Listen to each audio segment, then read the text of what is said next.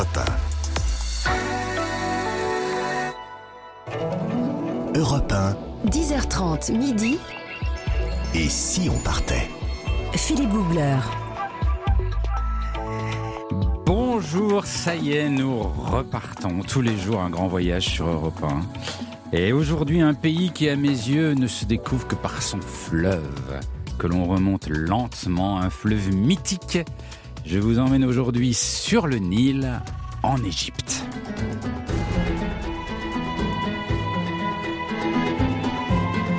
Alors l'Égypte, évidemment, c'est une destination extraordinaire, extrêmement riche. Rien que pour les, trésors archéologiques, il y en a des, centaines et on ne peut pas tout voir en Égypte. L'Égypte, c'est d'abord un choix. C'est d'abord dire bah non, je ne verrai pas ça, je ne verrai pas ça, je ne verrai pas ça, je ne verrai pas ça.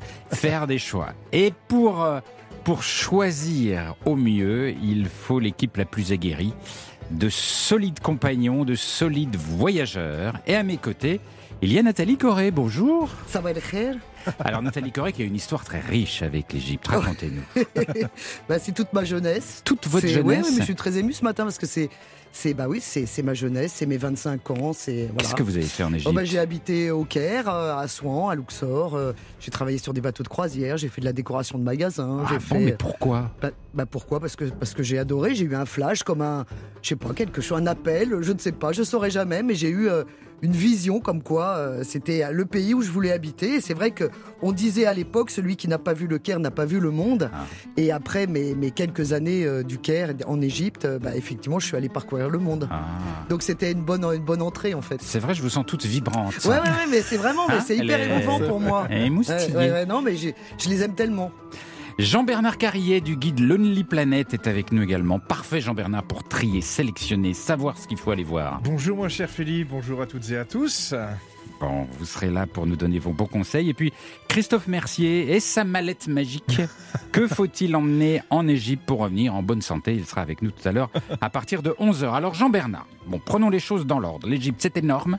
Il y a l'Égypte ancienne, il y a l'Égypte moderne, il y a la mer Rouge, etc. Est-ce qu'on peut déjà faire une petite cartographie de tout ça? Oui, on va en direction de l'Afrique du Nord, euh, face à la Méditerranée et à la mer Rouge. il y a deux accès maritimes euh, en Égypte. Et au milieu de l'Égypte, il y a un grand ruban qui traverse le pays du nord au sud. C'est la fameuse vallée du Nil. Oui. Avec, de part et d'autre de cette vallée, une ribambelle de vestiges antiques. Ceux-là que nous irons même explorer. Alors au nord, cette vallée, elle débouche sur un immense delta, le delta du Nil, qui donne sur la mer Méditerranée. Alors à l'ouest du Nil, là en revanche, c'est le grand vide, il n'y a rien c'est le désert du Sahara, ponctué de quelques oasis dans lesquelles effectivement on peut quand même se rafraîchir. Et à l'est du Nil, changement complet de décor, on arrive sur les côtes de la mer Rouge avec leur fameux récif corallien que l'on ira explorer également. Voilà. Donc cette mer Rouge qui communique d'ailleurs avec la mer Méditerranée par un étroit corridor creusé par la main de l'homme, j'ai nommé le canal de Suez. Absolument. Très, très belle carte. Euh, Jean-Bernard, merci beaucoup. On la voit quand vous la racontez. Notre périple en Égypte commence, c'est maintenant. Et si on partait Voyager avec Philippe Googler sur Europe 1. L'Égypte, pour moi, c'est d'abord le Nil.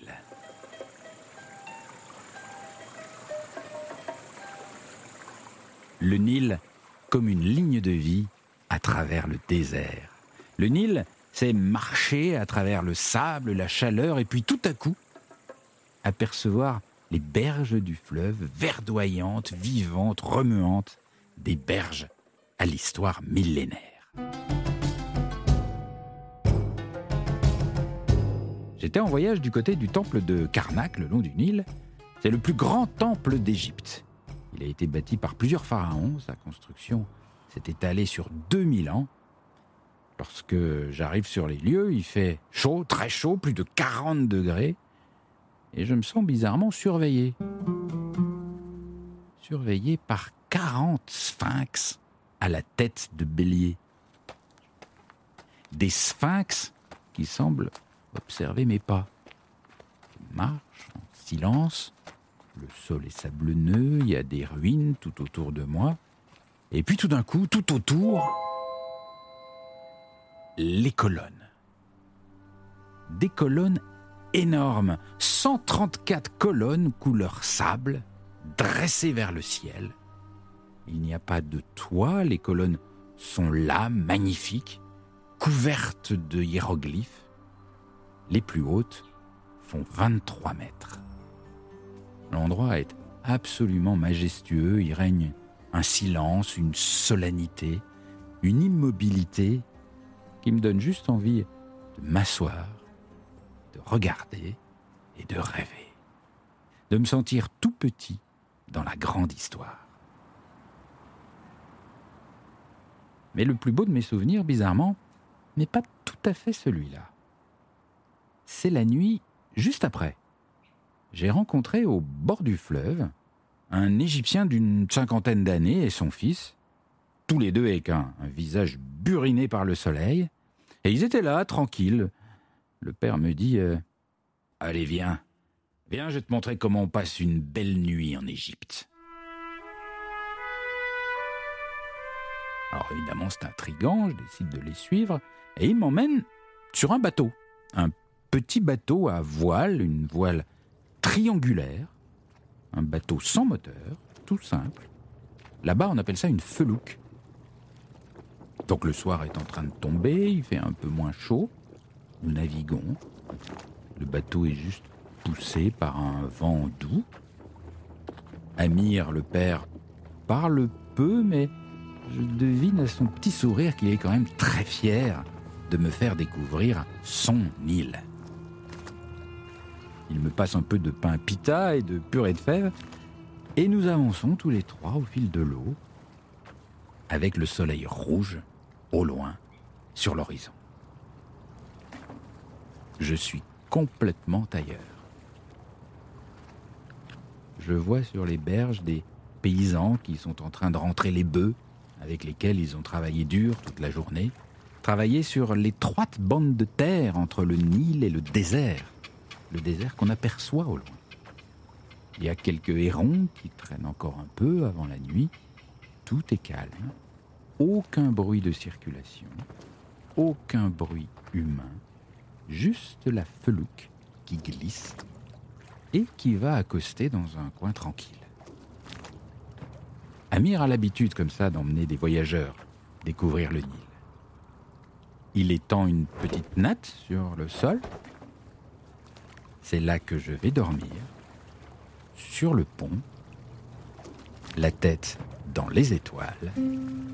Je suis heureux comme un pharaon percé par le doux clapotis du Nil.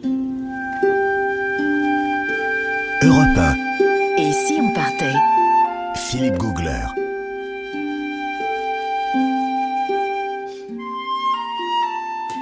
Vous avez quand même une chance inouïe, vous, parce que quand un homme vous dit Viens, je vais te faire passer une belle nuit, vous, vous le suivez. Il était avec son fils. Ah euh, oui, ils- d'accord. Oh, de... Non, mais c'est vrai qu'honnêtement, c'était magnifique. C'est magnifique et, et c'est un de mes plus beaux souvenirs. Et c'est tout simple. C'est juste une simple, natte, le ciel au-dessus de la tête, le clapotis du Nil. En fait, ce sont les sons qui m'ont plu. Bien sûr. Et, et Enfin, vous- l'absence aussi, le silence. Oui, c'est ça, l'absence de son ou les sons très légers de l'eau, du, de oiseaux, etc. Et c'était vraiment délicieux. Mais Et vous je- aussi, je vous trouve très vibrant aujourd'hui. Mais oui, mais j'ai un très beau souvenir, Ah. tout simple, tout, tout, tout. Mais tout, en voilà. plus, en plus, c'est vrai que c'est l'Égypte, on en entend parler depuis qu'on est tout petit. Oui. Donc il y a quelque chose de magique quand on Oui. y va. On a l'impression de rentrer dans un livre euh, Mm. d'histoire. Et c'est ça, c'est l'imaginaire qui Ah, fonctionne. ouais, ouais. On rêve, en fait. Et les felouks, il y en a partout. hein. Il y en a au Caire, il y en a à Souan, il y en a bien sûr à Luxor. Magnifique. À tout de suite sur Europe 1, plus d'Égypte dans quelques secondes. Europe 1, 10h30 midi. Et si on partait? Philippe Googler. Nous voyageons en Égypte jusqu'à midi sur Europe 1 et nous sommes en ligne avec Amandine Marshall. Amandine est égyptologue, archéologue, créatrice de Toutankatube. J'aime bien le nom. Oh, c'est génial. Toutankatube et Nefertitube qui sont des chaînes d'égyptologie euh, sur le net. Euh, une vraie passion pour Amandine qui remonte à l'enfance et qui ne l'a plus quittée. Bonjour Amandine. Bonjour. Alors, euh, il y, a- il y a une chose que, évidemment, on a envie d'aborder, un sujet qu'on a envie d'aborder tout de suite quand on parle de l'Égypte, c'est les pyramides. Alors, j'imagine que pour vous, c'est un sujet battu, battu et rebattu, mais est-ce que vous continuez à être émerveillé par les pyramides après toutes ces années? Je continue à être émerveillée par absolument tout. Chaque fois que je vais en Égypte, je fais, je refais euh, des sites, euh, les pyramides. Chaque fois que j'ai l'occasion, je les fais. Euh, on ne peut pas être blasé. Ouais. Ou alors il faut changer de métier. Elles sont extraordinaires, ces pyramides. Elles sont gigantesques. Donc, alors, les plus célèbres, c'est Khéops, Képhren et, Mi- et Mykérinos. Euh, alors, juste pour, parce que les, les pyramides, on les imagine, on, on- on a tous l'image dans la tête, mais reprécisons les choses, c'est d'abord des tombeaux qui accueillaient les corps des pharaons. C'est bien ça, je dis pas de bêtises.